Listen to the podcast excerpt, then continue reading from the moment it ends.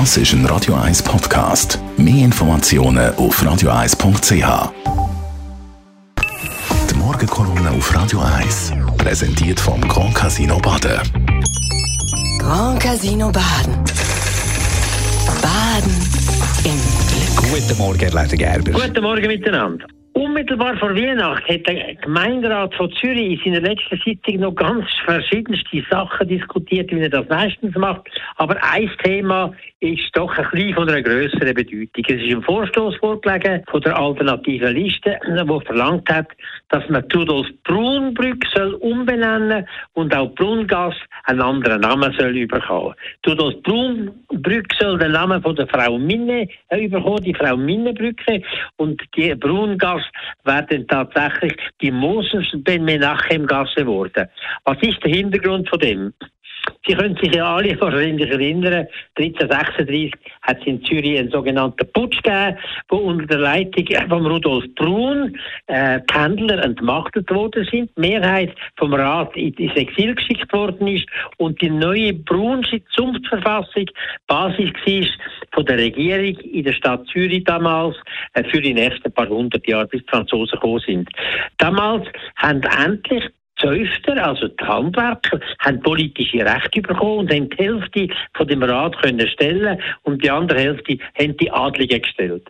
Die ganz genaue Rolle, die der Rudolf Brunk hat, ist bis heute umstritten und so, aber auf jeden Fall hat er damals geschafft, dass man die Macht vom Adel können aufrechterhalten, weil die Macht ist immer kleiner geworden, weil die Händler äh, mächtiger geworden sind. Und durch das haben auch wirklich die Handwerker politische Macht bekommen.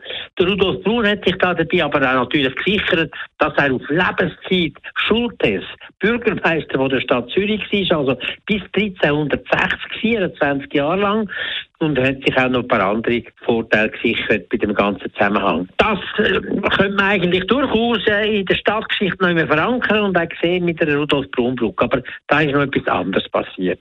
Ein paar Jahre später, in den 40er Jahren, 1346, ist in ganz Europa und auch in Zürich Pest ausgebrochen.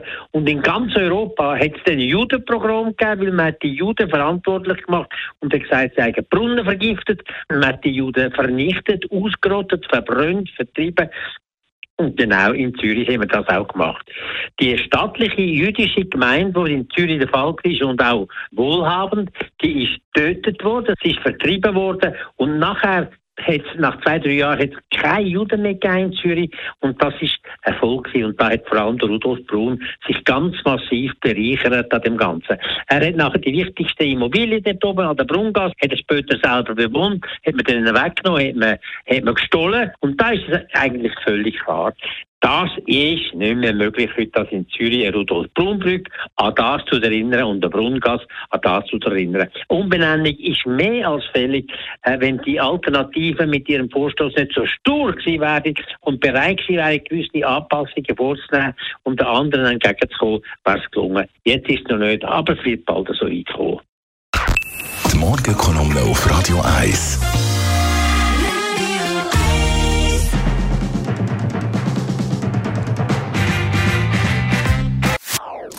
Das ist ein Radio 1 Podcast. Mehr Informationen auf radio1.ch.